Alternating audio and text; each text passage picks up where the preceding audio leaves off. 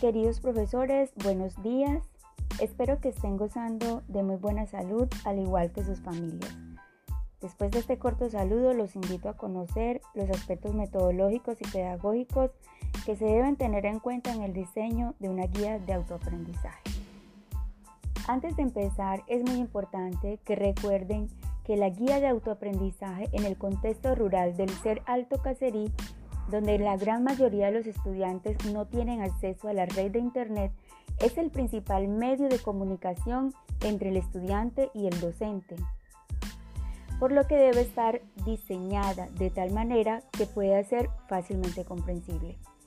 Iniciamos ahora con los aspectos metodológicos. En un primer momento debes registrar unos datos de identificación, los cuales ayudan a los estudiantes a organizar los procesos de autoaprendizaje. Es esencial que la guía cuente con estos datos generales. El nombre del establecimiento, el grado, fecha de recibido, fecha de entrega y el objetivo de aprendizaje.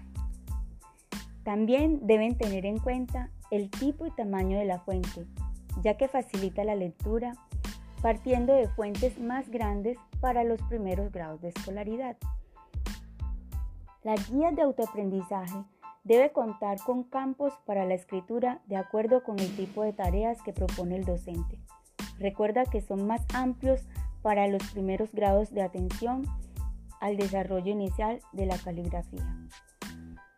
En cuanto al uso de espacio de la hoja, se sugiere emplear ilustraciones y decoraciones que no sobrecarguen el espacio de la misma, ni generen distracciones que limiten el normal desarrollo de las tareas.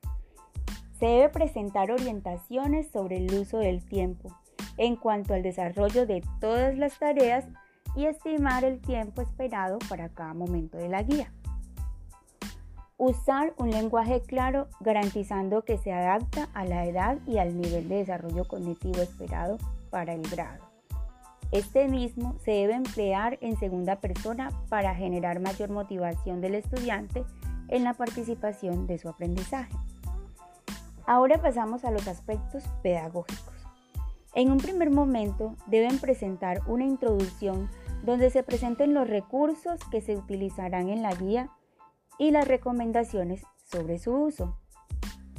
Tener en cuenta en el objetivo de aprendizaje las orientaciones sobre cuál recurso deben acceder y las tareas que les ayudarán a alcanzar este mismo.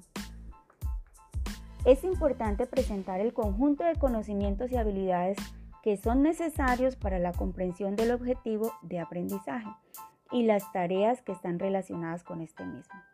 Presentar las tareas que tienen como fin consolidar los conocimientos construidos y habilidades desarrolladas. Proponer tareas que tienen como propósito evaluar las comprensiones de los conocimientos construidos y los diferentes desempeños de habilidades desarrolladas que fueron objeto de aprendizaje.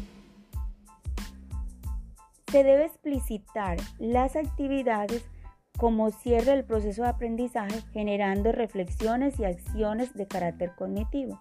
Estas pueden ser preguntas como por ejemplo, ¿qué fue lo que te pareció más fácil de la guía? ¿Qué fue lo que más te causó dificultad al realizar las tareas? Qué deseas aprender en una próxima guía.